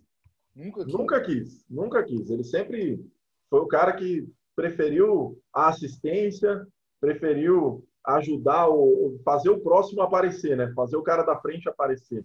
Né? Aí os caras, aí eu já ouvi falar assim, pô, como que falam que Rivaldo foi pouca mídia, o cara teve reconhecimento dele, foi o melhor do mundo. Meu amigo, aquele prêmio, acho que ele é só uma consolação na carreira do cara, porque o que o cara jogou foi, uma coisa absurda. Normalmente, quando e você eu, pensa em Copa de 2002, só se fala de Ronaldo. Beleza, Ronaldo fez gol em todos os jogos, maravilha. ele mais. jogou mais. Mas, cara, o Rivaldo jogou melhor. O Rivaldo jogou melhor. Se a gente acha que é injustiça o Oliver Kahn levar o, o prêmio de melhor jogador da Copa, é, a, correção, a correção mesmo não seria tirar do Oliver Kahn e dar para o Ronaldo, como muita gente sugere. Era tirar é do, do Oliver Kahn e dar para o Rivaldo. Exatamente. O Rivaldo foi o melhor jogador daquela Copa. Foi o cara mais contundente ali. Que... Decisivo. Decisivo em todos Jogou em altíssimo nível naquele campeonato. E uhum. quando a gente fala pouca, eu até falei isso no grupo, foi bom você ter falado, não é questão de o cara ter jogado em grandes clubes, feito grandes feitos. Quando a gente fala de pouca mídia e muito futebol, é jogadores que eles não têm o reconhecimento, a valorização do tanto que eles jogaram. Exato. Eu acho que o Rivaldo é o cara que mais retrata isso. O que mais retrata, é porque ele é aquele retrato puro. Então, por exemplo, quando a gente fala de muita mídia e pouco futebol, quando você analisa Felipe Coutinho e Rivaldo, quem teve mais mídia na carreira? Felipe Coutinho, mas ele não, não serve para engraxar a chuteira Nenhuma. do Rivaldo. Sem, sem, é, é, é, uma, é até um absurdo você pensar que o, o no, claro, o Coutinho ele nunca jogou com a 10 na seleção, mas por posição seria, né? Não uhum. seria o Neymar o 10 a gente fosse pensar em camisa 10 Sim, na seleção. Neymar seria o 11 ali. Exato, exato. É questão de mídia, né? Então, mas, pô, Coutinho jogou uma Copa do Mundo na mesma posição que Rivaldo. Que decadência. Exatamente. É, é, a diferença de nível é muito grande. É muito grande. É muito grande. É muito grande. E foi, até foi bom você ter falado nisso, que eu acho que também foi um cara que ele nunca buscou isso, né? Ele sempre foi um jogadorzinho ali que teve a chuteirinha branca dele, a chuteirinha uhum. preta, é, jogou ali caladinho, não gostava de dar entrevista, não gostava de participar de programa, não gostava de, de não fazia comercial praticamente, né? Eu não, uhum. eu, assim, eu não lembro de Rivaldo fazendo comercial, essas coisas. Um perfil semelhante do Giovanni. Muito semelhante. Falando assim, o perfil né, do, do da, da pessoa, né? Muito Tem semelhante. lá algumas, muitas similaridades, né? É, não, não é um cara que, que aparece bem. Até, inclusive, o André Reni, ele puxa, voltando no assunto Giovanni, na entrevista que ah. o Giovanni deu para ele, o André Reni comenta, eu acho que talvez você não foi tanto como, como deveria por causa disso, porque você não é um cara que domina o microfone legal, né, aparece bem. Se fosse um cara de mais mídia, provavelmente você teria sido titular em uma, duas Copas. Né? Exatamente. O Rivaldo entra nesse time aí, dos caras que. Que é, um, é algo importante. Então, assim, eu até falo isso, o propósito do Confrados, até para mostrar isso, que o que você mostra, o que você faz também conta lá, hoje e lá na frente. Então, assim, a gente também não pode corner. Eu, por exemplo, não critico Neymar, pelo contrário, eu elogio por quê? Porque ele usa a rede social, ele usa a internet, uhum. ele usa os amigos, os parceiros a favor dele. Então, o Neymar, daqui 30 anos, 20 anos, ninguém vai esquecer dele. Ele não Exatamente. vai ser esquecido porque ele fez não só no futebol, mas fora dele. Então, muita gente fala, não, mas isso aí não conta. Claro que conta. Conta. Claro que conta. Conta é, vida e, e, futebol, né, o reconhecimento não é justiça. É também uhum. você trabalhar para criar uma imagem forte, né? Pra... Exato. Você quer ver um cara que, desculpa abrir o parênteses, que a gente já tem que partir para o palpitômetro, né? Mas um cara que fez muita coisa como profissional, mas parece que sempre tem uma coisa a mais a provar. Hum. Tinha, né? Porque agora já aposentou. O Close. Miroslav Close. Maior artilheiro da história das Copas do Mundo e muita gente chama de cavaleiro. Tá, tudo bem, ele não é tão talentoso, né? Ele não é tão técnico como o Ronaldo, por exemplo. Mas é um absurdo de um jogador. E Exatamente. Você falou do. Você, você tinha falado do Thomas Miller, né? É. Que você falou, né? Acho que entra nisso daí, aquela questão de um certo preconceito que existe com o futebol alemão, porque o futebol alemão ele tem essa característica. Ele não é um futebol brioso. Frio, é um futebol frio é, que decisivo para fazer gol. Funciona, entendeu? funciona, é um futebol de resultado, né? Tanto é que uhum. quando, quando pega um adversário fragilizado, os caras fazem o que fizeram aí com o Barcelona. Fez 5, 6, 7. Na, na, na Copa Exatamente. e por aí. Entendeu? E sabe o que eu acho também? É, até a gente tem o poder de desmistificar isso, que a internet trouxe isso. É, um, é algumas coisas que são colocadas, coladas no, no, nos estigmas né, que a mídia brasileira cria sobre jogadores, sobre países, sobre futebol, que é igual a esse, né? Close. Eu, assim, para mim é inconcebível alguém falar que ele é um perno de pau, não só por causa da Copa do Mundo, é Exato. É porque a carreira dele mostra o contrário. Então, quem assistia na, na, na Bundesliga via, não, Close não é um craque, ele não é um Ronaldo. Não, ele não é. Ele é um atacante muito bom, com bons recursos, cabeceava bem, chutava bem, se posicionava bem. Em todo lugar que passou, foi artilheiro. Até mesmo no final de carreira, pela Lazio. Na Lazio. Muito, muito, muito mesmo. Exatamente. Vamos para o palpitômetro, até, então? Vamos para o palpitômetro. Até faço um convite aí para você que está ouvindo a gente. Nós falamos, por exemplo, Pepe, né, que tem um estigma, e lá nós falamos a respeito do Pepe no Real Madrid. Vamos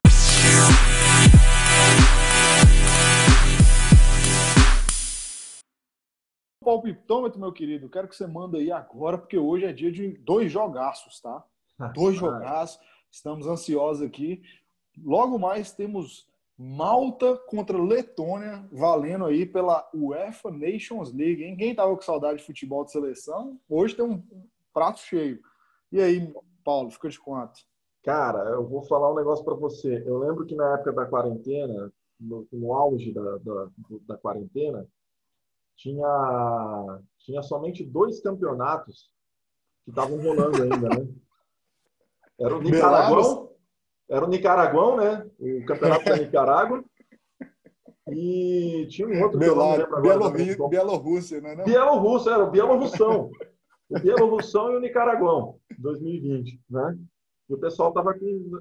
Tinha gente que assistia isso porque queria ver aposta, futebol. Né? né? Exatamente. Ver futebol e aposta. Exato. E agora nós temos uma oportunidade de ver um jogo nesse nível, né? Só que valendo pela UEFA Nations League, né? É, olha, dado as análises dos talentos de cada seleção, brincadeira, eu não, não sei nem o nome de qualquer jogador aí, mas, cara, eu vi Malta e Itália, se eu não me engano, pelas eliminatórias da Euro, né? Ah. E eu acho que não tem como ter time pior do que Malta. Então, o meu palpite é contra Malta, independente de quem for. Entendeu? Letônia. Então, independente de quem fosse, podia ser o, o operário daqui de Mato Grosso do Sul, né, é. contra Malta, eu iria contra Malta, né, o operário, é. entendeu? Mas nesse caso, então, vamos de Letônia. Posso Quanto? quebrar a cara gravemente, porque o que eu estou falando aqui é uma acusação gravíssima, né? Estou falando que os caras são um lixo e pode ser que de repente seja surpreendido aí com o resultado, mas vamos lá. E quantos aposta? Ah, não posso postar em goleada, porque a Letônia também, com certeza, não é nada, não é nada é, relevante, né? Mas vamos colocar aí um 2 a 0 2 a 0 para a Letônia. Isso. Então vamos lá. Eu vou chutar aqui, eu acredito que deve ser a melhor Letônia de todos os tempos, né? Melhor, a ótima geração letã. eu vou apostar aqui num 3 a 0 para a Letônia. Perfeito. Letônia veio fortíssimo, hein? Você está mais otimista que eu com a Letônia. Mais pessimista Exatamente. ainda com Malta do que eu.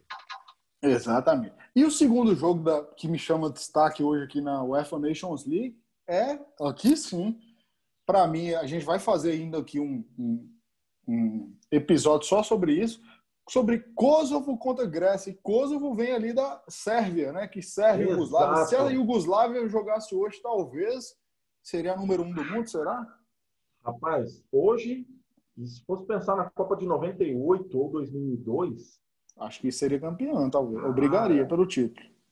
98, eu, você falando de pouca mídia, claro que a gente estava focando em jogadores brasileiros, mas eu pensando durante a semana, lembrei de um cara, né?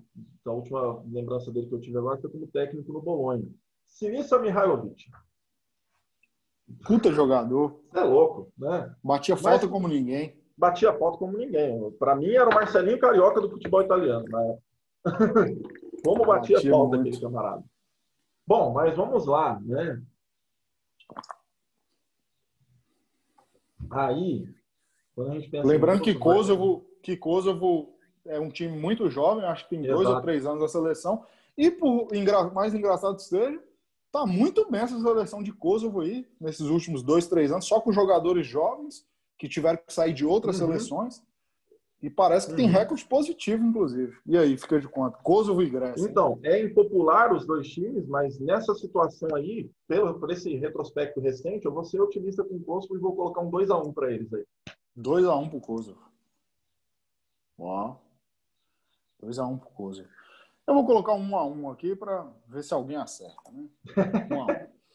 Agora, meu querido Paulo, vamos aqui para Brasileirão. Tivemos hoje aí, pô, fechou Luxemburgo, mudou o jogo, ou o Gabriel Verão mudou o jogo, não sei.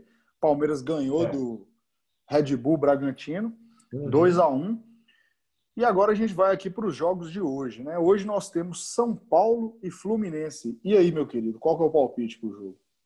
Paz, o dinizismo vai reinar hoje. Wagner Diniz vai, vai conseguir acertar esse negócio aí. E não é, e não é zica reversa por causa de, de nada, não. Não é porque eu não gosto do Fluminense ou coisa do tipo, porque eu sou vascaíno, não. O Fluminense não é um time que eu tenho antipatia, então pode ficar tranquilo.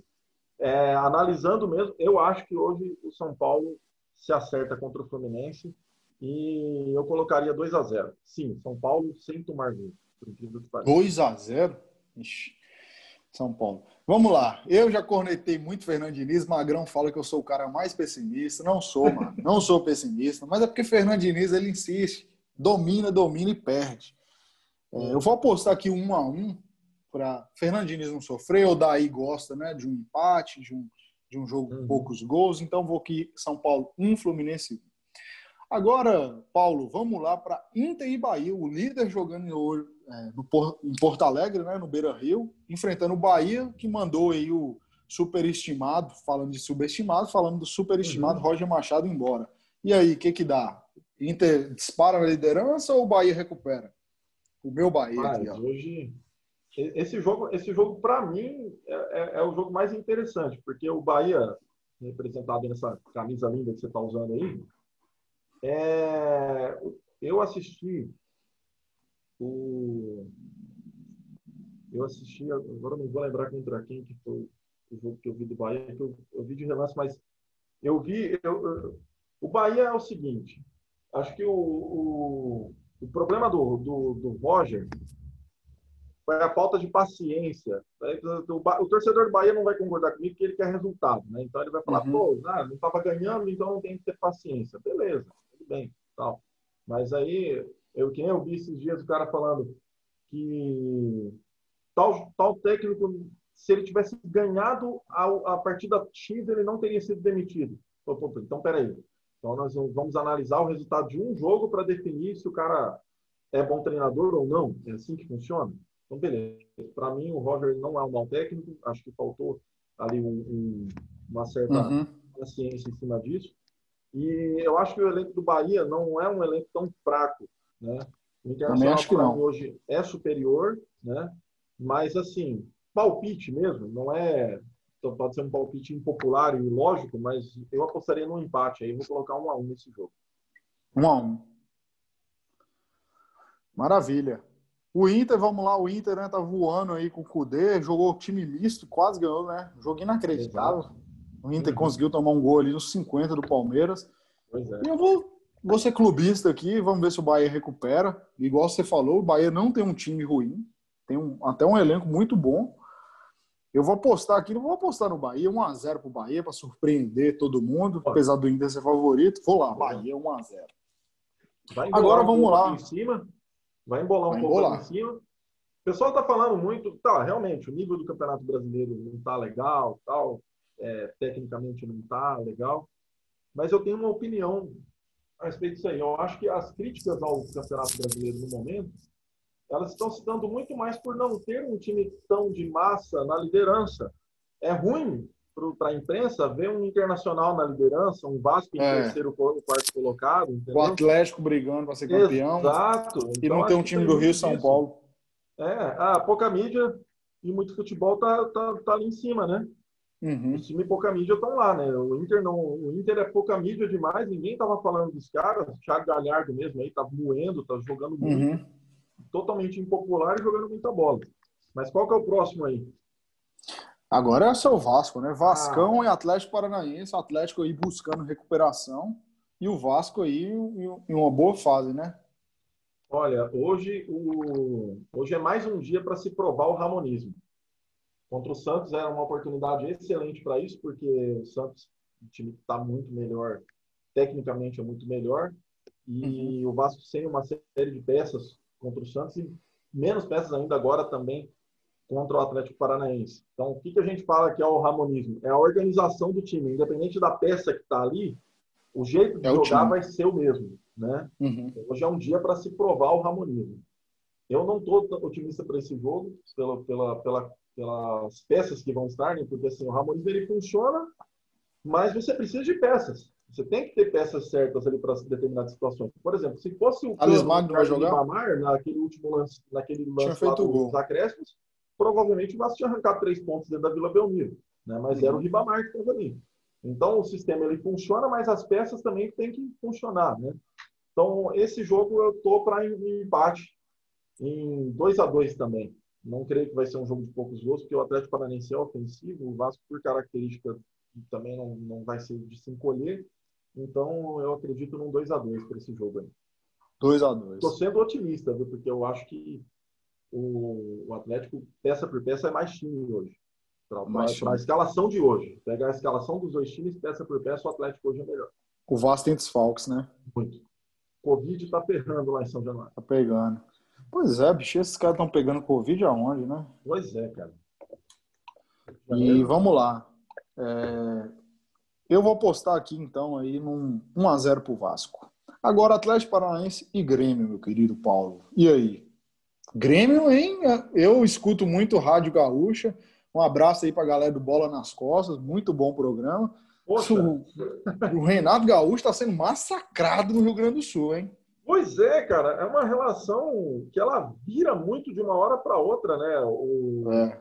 o, o, o, mas hoje, hoje é contra o Atlético Goianiense. Você falou Paranaense, é, é contra o Atlético Goianiense. É. E o, Goianiense é o seguinte: o pessoal comprou o, um gato por lebre aí com o Goianiense por causa daquele jogo contra o Flamengo. Contra o Flamengo. Né? Eu não acho que aquele jogo retrata o futebol do Atlético Goianiense. O Atlético Goianiense Pelo contrário. é tudo aquilo. Entendeu? Aquele jogo lá. E nem o Flamengo aqui. Dá, dá, tudo certo para um lado e dá tudo errado para o outro. Para mim é Exatamente. aquele jogo. Entendeu? Ah, o que aconteceu aquele dia em Goiânia é, é totalmente atípico.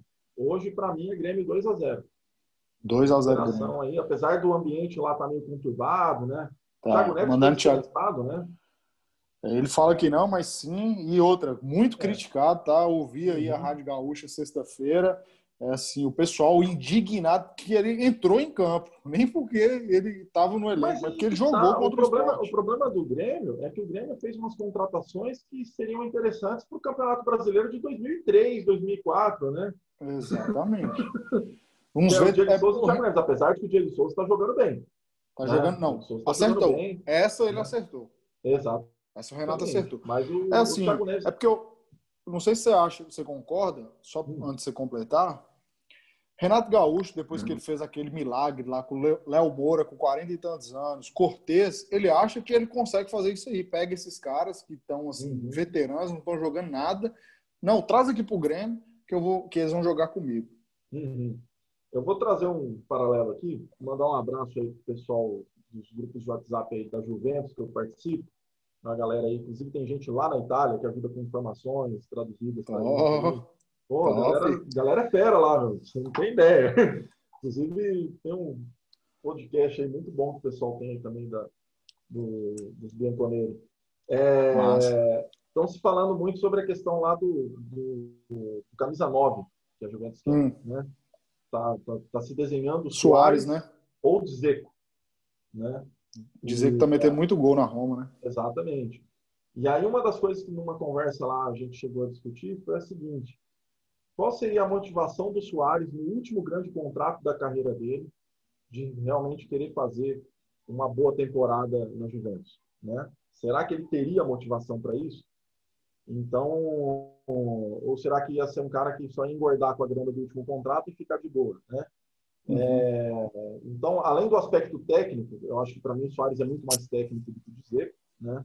Apesar de dizer que fazer muitos gols já jogando na Itália, numa marcação que é muito diferente da marcação espanhola, né? Sim. Mas uma das questões que se levanta é essa questão da motivação do jogador, né? Será que o Soares ainda teria motivação para realmente querer mostrar serviço? E aí a gente entra nessa questão do Thiago Neves. Pô, o cara já ganhou tudo na carreira, tá gordo aí de grana, entendeu? Será que uhum. esse cara ele vai para um time como agora o Grêmio, ele vai encarar aquilo como realmente um desafio ou só engordar um pouco mais a conta bancária? Ganhar um galchão. Exato, exato. Então, uhum. acho que tem que se discutir isso quando a gente fala de contratar medalhões, entendeu? É saber se o cara tem motivação ainda para realmente fazer alguma coisa.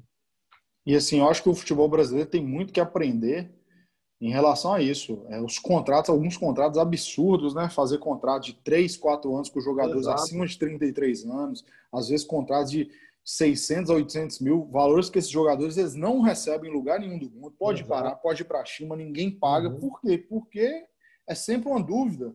Né? Pode ser que o cara tenha a longevidade do Zé Roberto, mas pode ser que ele já acabe com 34, 35 uhum. anos. Porque ninguém sabe o que, que é alguns europeus, porque na Europa você é. vê muito, muitos é, indicadores que eles determinam nos contratos para poder fazer uma renovação. Então, tipo, ah, fazer um contrato de dois anos, ele pode ser prorrogável com o mesmo salário por, por mais dois, desde que durante esses dois anos tenha Você lá... Tenha XYZ, né? Exato. Né? Tem lá os fatores lá que vão determinar se o cara se realmente pode prorrogar. E às vezes tem até a questão de redução salarial e os jogadores entendem isso. Ele fala, é, realmente eu tenho que reduzir porque eu não tenho condição mais de ser o, o titular absoluto. É desempenho. É, é o desempenho. E você apostou 2 a 0 pro Grêmio, né? Isso. Então vou apostar aqui também Grêmio 2 a 1 mas vamos ver, hein, Renatão. Agora, Coxa e Galo, Curitiba e Atlético Mineiro. É, Paulo, qual que é o palpite? Galo. Galo, Galo? sem dúvida. Não, é nenhum, nenhum contra o time do Curitiba, mas aí, para mim, é mais o favoritismo do Galo mesmo, porque tá jogando um futebol bem interessante. O jogo é. Esse jogo eu não vi aonde que vai ser. Lá no Paraná lá no Paraná, mas mesmo assim ainda vou de Galo. Com torcida. é, é, esse campeonato tem esse detalhe, né? A gente tem, tem visto ainda o fator casa ajudando muito, né? Você vê que não é uhum. só o fator torcida, é o fator conhecer o campo que você o joga, né? né? Que era uma coisa que eu, é, um cara, é um cara que eu não, não gosto, mas eu, eu, tenho que concordar com uma coisa que ele falava. O Eurico falava, ele defendia muito que o Vasco tinha que jogar clássico em São Januário. Uhum. Ele falava que o Campeonato Brasileiro, se ele joga 19 jogos em casa e 19 fora, na verdade o Vasco acabava se jogando 16 em casa, porque ele tinha que jogar os clássicos é, no Maracanã, que é um estádio que ele não conhece tanto como São Januário. E aí a gente Errado. olha para o campeonato hoje e está vendo que o jogo em casa ele está sendo é, é, decisivo, independente de torcida, é por causa disso conhecer uhum. o, o, campo, as referências do campo, entendeu? Isso tem feito muita diferença. Tem, temos visto. Tem mesmo. Aqui não tem melhor. feito tanta. Né? Exatamente. A gente tem visto jogos de time melhor, perdendo fora de casa, jogando, jogando mal aí, porque no, o adversário conhece melhor a casa ali, independente de ter torcida. Se sente não, bem. Se sente bem. Né? Mas eu ainda vou de Galo mesmo assim. Vamos colocar 2x1 um pro Galo aí. 2x1 pro Galo. Isso. Vou colocar um joguinho de gols também. 3x2 pro Galo. Não. 3x2 pro Coxa. Vamos lá. Vamos ser do contra aqui. 3x2 do Coxa. E para finalizando a rodada. E o palpitômetro. É, mas finalizando a rodada e o palpitômetro, nós temos Esporte e Goiás. Esporte e Goiás. Esse, esse, eu não vi jogos de nenhum desses dois times até agora pelo brasileiro. É o eu pior jogo Goiás, da rodada, né? Eu vi o Goiás pela Copa do Brasil contra o Vasco. Hum. Né? 2x1 um pro Vasco. Pênaltis lá, né? Exato. E gostei do Goiás, cara. Apesar da postura deles no, do, do segundo tempo, parece que eles queriam levar para os pênaltis, estavam estavam vendo que se fosse tentar jogar mais aberto, não ia conseguir segurar o Vasco naquele momento ali. Teve uma postura um pouco mais é, conservadora ali, mas por não conhecer o que o esporte está jogando, tá? Pode ser que eu estou bem equivocado, e como eu não vi o esporte ainda nessa, nessa, temporada, eu vou de Goiás. Eu gostei do que o Goiás apresentou contra o Vasco e uhum. por algumas peças ali que são são aqueles caras que a gente né, como que a gente vai definir o Rafael Moura, né? É inoxidável, Moura, né? Exato, né? Tá lá, ninguém ninguém pensar não, eu queria o Rimei no meu time, mas se deixar ele em campo ele faz gol. Ele faz um golzinho. Exato. Então vamos lá, vamos de Goiás, 1 a 0 gol de Rafael Moura. 1 a 0 Goiás. 1 a 0 Goiás. Eu vou, ao contrário, vou colocar 1 a 0 para o esporte, sem convicção, né? O esporte de Jair Ventura, que ganhou lá no Olímpico. E, Paulo, não vamos deixar os cruzeirenses tristes, né? Júlio Dídimo triste, não fica triste, Julinho. Vamos falar de Cruzeiro e CRB para finalizar o palpitômetro. Série B no feriado, jogando no Mineirão, 20 horas, Cruzeiro e o Clube de Regadas Brasil. Qual que é o palpite? Pois é, cara. Eu, eu fui assistir jogos da, da Série B do Cruzeiro e claro que a gente não pode tomar como parâmetro o, o Cruzeiro de antes, né? Então é óbvio que a gente vai ver uma queda de performance e tudo mais, até porque o elenco mudou muito, né? Mas o Cruzeiro está conseguindo ser um pouco pior do que eu imaginava que pudesse ser. Então tá, tá preocupante. Mas aí eu vou apostar no fator casa. Né? O Cruzeiro sabe cada, cada caminho de formiga que tem ali no gramado do Mineirão. Entendeu? Uhum. E eu acho que aí vai pesar. Vai ser no Mineirão ou vai ser no. Mineirão. Mineirão mesmo. É. Beleza. Então é lá mesmo que o Cruzeiro vai engolir o CRB. 2x1. 2x1 um pro Cruzeiro. Meio sofrido porque não tem, não tem aquela qualidade técnica para atropelar, infelizmente. É, Mas pode... eu, eu também, assim, eu no início eu achava que o Cruzeiro ia sofrer, porque o time era muito ruim, mas começou com três vitórias e eu falei, é, parece que o, o Enderson acertou. Uhum. Aí teve uma queda que é natural, né? Igual você falou, pouca qualidade. Mas eu vou de CRB, cara. Léo Gamalho, né? O, o nosso subestimado Mor, mas nós vamos chegar em falar de você, Léo Gamalho. Um programa só aí dos nossos jogadores, dos, né? Bra né? Os tirando os jogadores, né? os folclóricos, igual o Léo Gamalho. Vou apostar num 2 a 1 pro CRB, com dois gols de Léo Gamalho. Aí o CRB afunda o Cruzeiro na zona e provavelmente Henderson, Henderson cai, hein? Se perder de novo, cai. Essa aí vai ser difícil para ele aguentar, hein? Vai ser difícil, até porque o Cruzeiro é gigante, não pode estar passando por isso. Jamais. Maravilha. Meu querido Paulo, vamos chegando aqui ao final. Primeiro, queria que você desse um destaque e queria agradecer aqui eu né, e os outros confrades, Gustavo, Magrão, Julim, pela sua presença. Foi bom demais esse episódio, sim, que deixar aqui sempre aberto. Sempre que você quiser participar, é só dar o alô que a gente Pô, com certeza, cara. te recebe. Obrigado aí pela, pelo convite, pela oportunidade aí de participar com vocês. E, pô, só queria dizer que vocês continuem nessa pegada aí de poder, como você falou, né? Nós contra eles, né?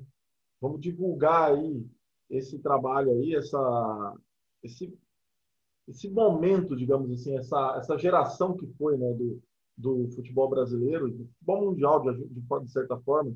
Né? A gente pensa o que foi o Calcio, por exemplo, o campeonato italiano no final dos 90 e dos 2000, os caras vêm falar de Premier League hoje. Pelo amor de Deus, cara. Entendeu?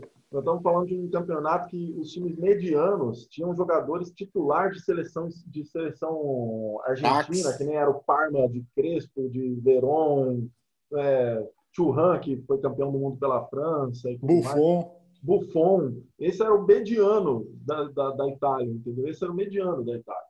Então, é, a gente parece meio chato quando fala, ah, porque nos anos 90 era assim, assado, mas é, é uma memória que a gente precisa preservar. O que aconteceu naquela época foi mágico, é, pode ser que a gente viva outros momentos assim, a gente tem que saber aproveitar esses momentos. Acho que a gente tem que é, a, a saber saborear os momentos do futebol. Né? A gente tem que uhum. aproveitar os últimos anos de Messi e Cristiano Ronaldo. A gente tem que Exato. aproveitar é, cada momento aí do que a gente está vendo e não esquecer disso futuramente. A gente ser, ser um pouco saudosista e poder fazer com, com bastante com bastante cautela, obviamente, para não cometer injustiças, as comparações entre as gerações. né? Para a gente poder entender evolução, é, regressão e tudo mais, de, de, de, tudo que tem acontecido. Obrigado aí e parabéns Eu que agradeço, pelo trabalho de vocês. Tamo junto e você falou uma coisa legal demais. Para finalizar a mensagem final, é isso, né? Quando eu virei homem de verdade, entre aspas, quando eu amadureci, eu vi que na verdade eu tenho que desfrutar. Então, vamos parar de brigar quem é melhor, Cristiano Ronaldo e Messi. Desfruta eles e desfruta as próximas gerações, porque daqui 10, 15 anos os meninos vão falar que Cristiano Ronaldo e Messi não jogavam nada e você vai ficar irritado. É capaz. Isso, é entendeu? Capaz. E aí você vai falar: por que eu perdi tempo discutindo que era melhor lá atrás? Beleza? Tamo junto. Fica com Deus e segue a gente aí Valeu. com Fratos Futebol. Até a próxima. Tudo de bom.